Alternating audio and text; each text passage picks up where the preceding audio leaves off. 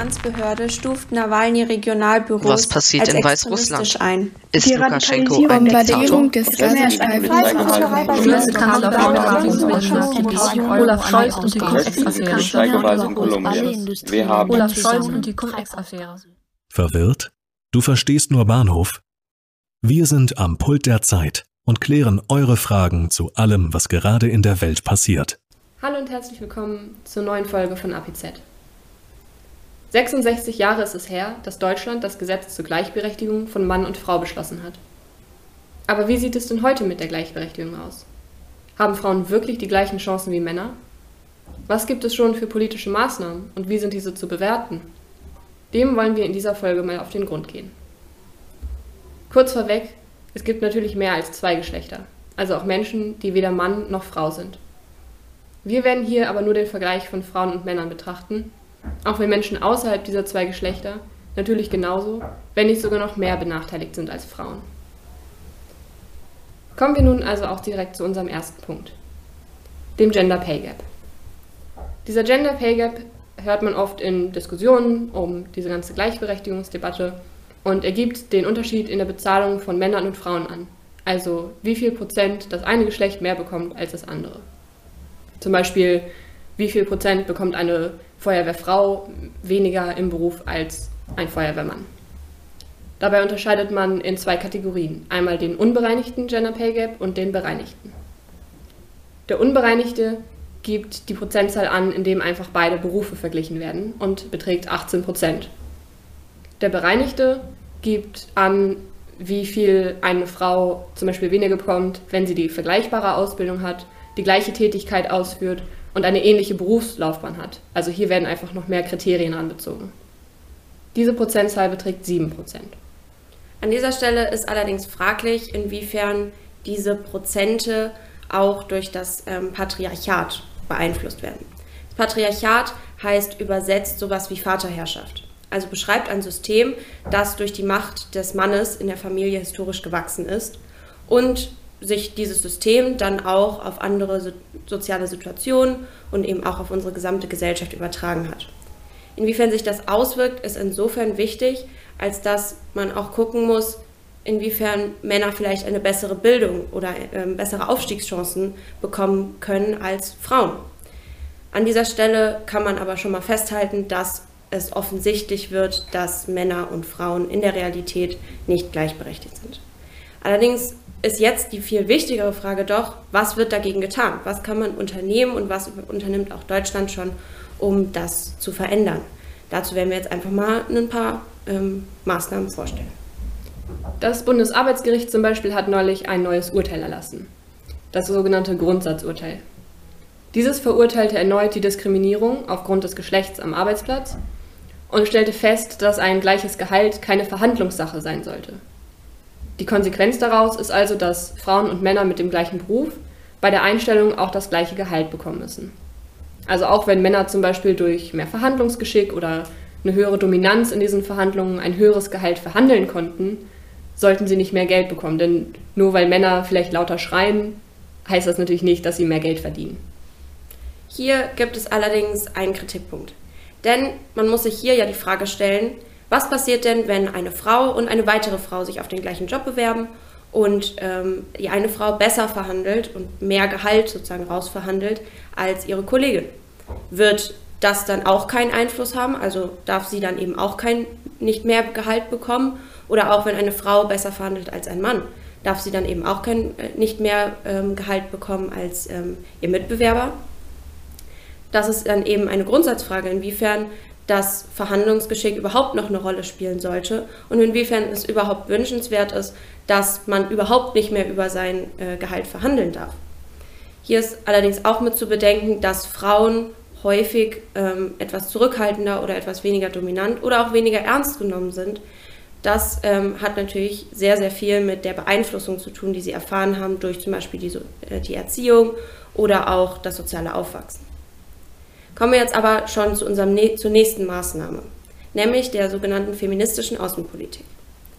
Außenpolitik beschreibt die Politik, die Deutschland gegenüber anderen Ländern fährt. Also wie interagiert Deutschland mit anderen Ländern. Und Feminismus, Feminismus habt ihr wahrscheinlich als Begriff schon häufiger gehört. Und Feminismus beschreibt die Gleichberechtigung aller Menschen und den Kampf gegen die Diskriminierung von Frauen und anderer benachteiligter Gruppen.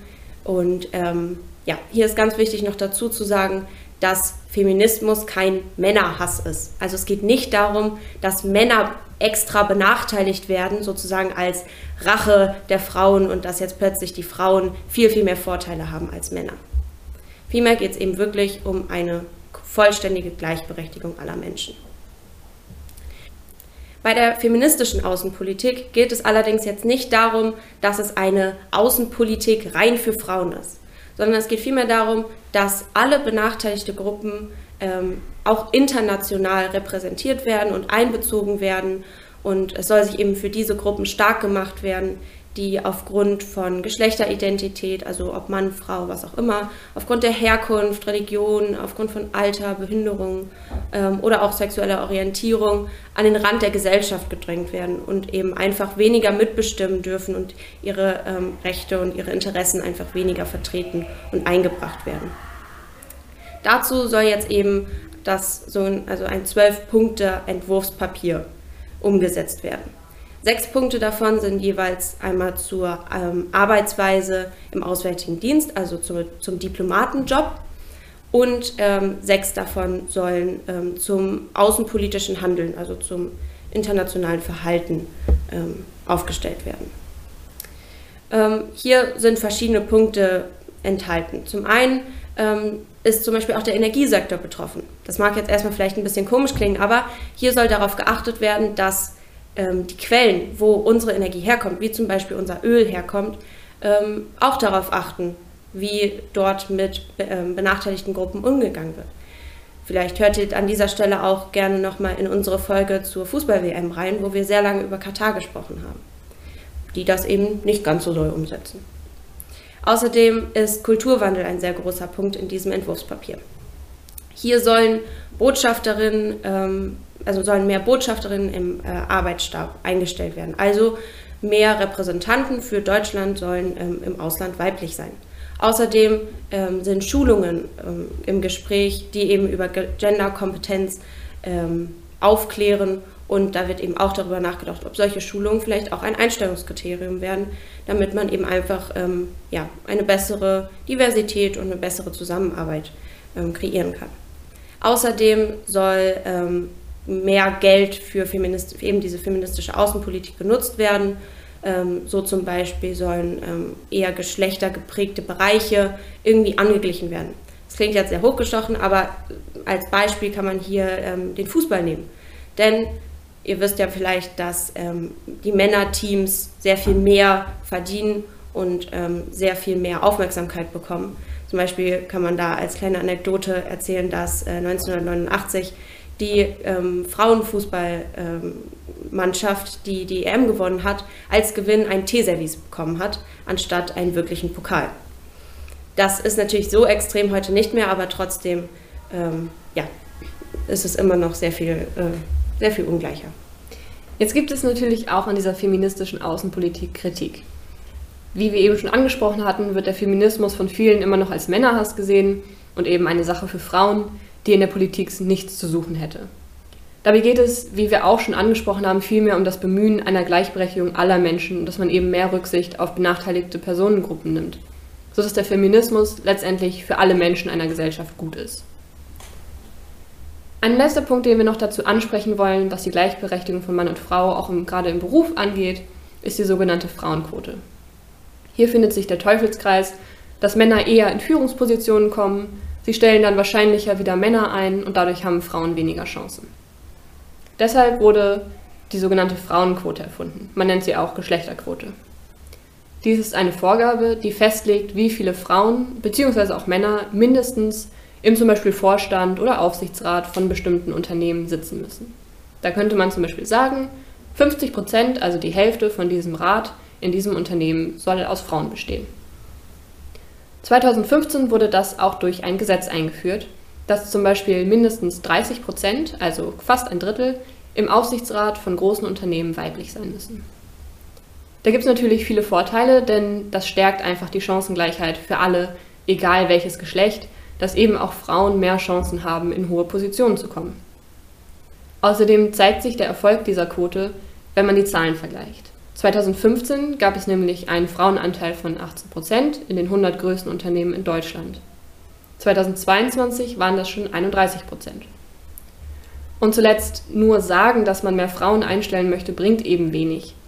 Dies muss oftmals leider gesetzlich vorgeschrieben werden, damit es dann auch irgendwann ohne diese Vorschrift klappt. Das ist quasi das Ziel. In dieser Debatte um die Frauenquote werden allerdings auch sehr, sehr häufig kritische Stimmen ähm, laut.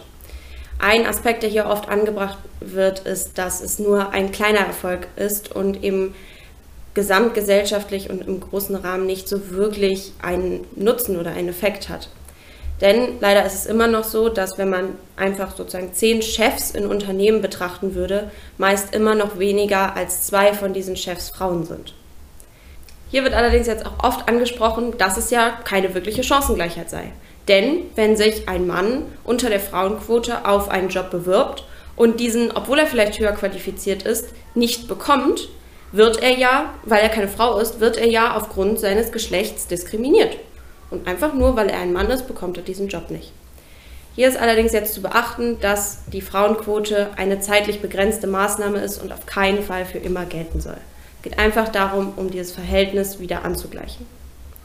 Außerdem wird häufig angesprochen, dass es ja doch einfach weniger Frauen gäbe, die so einen Job wollen, also in eine Führungsposition wollen oder auch eine ausreichende Ausbildung oder ein ähm, gutes Studium dafür haben.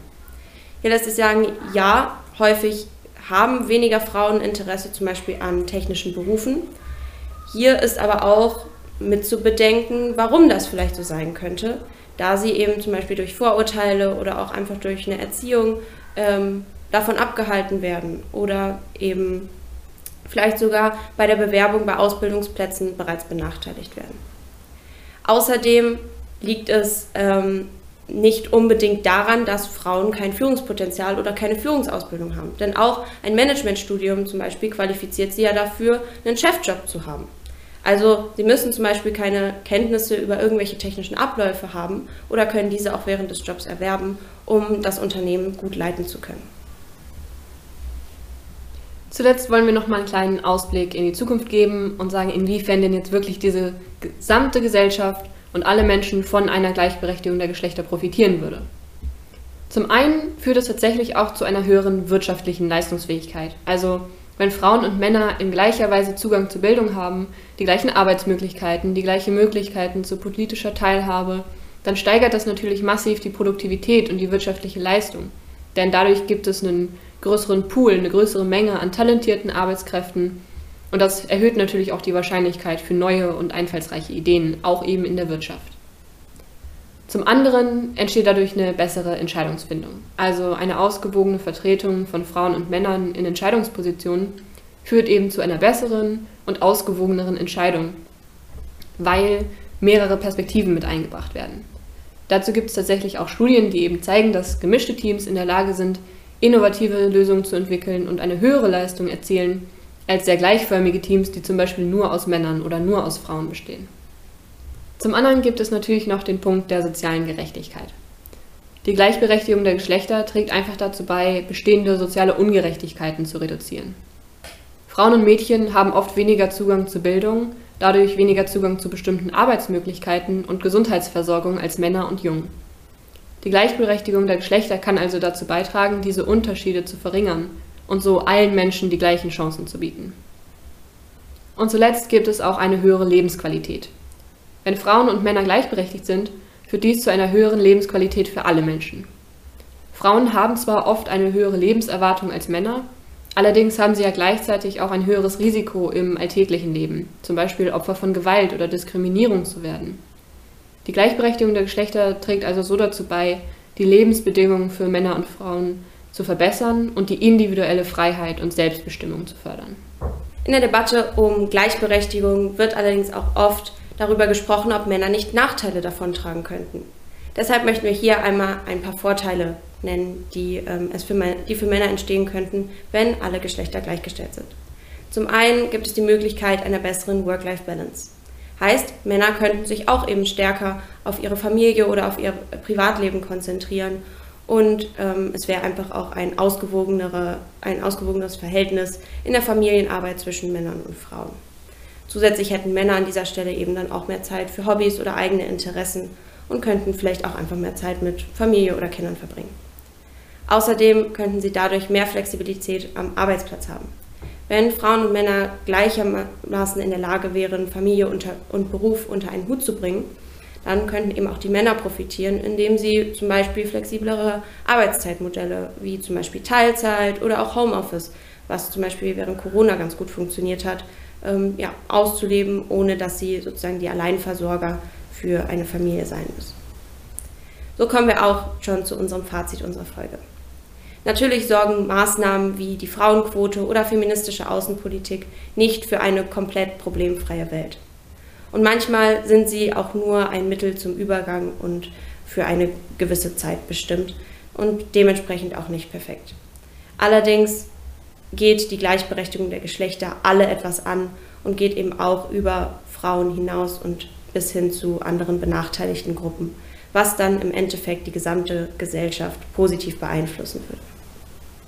Bevor wir diese Folge beenden, möchten wir jetzt allerdings noch eine kleine Sache in eigener Initiative ansprechen. Wir beiden sind seit der Gründung des Podcasts vor fast genau zwei Jahren mit am Start. Wir haben Themen gesucht, recherchiert und eingesprochen. Doch mit unserem Abitur geht jetzt leider auch unsere letzte Folge hiermit raus.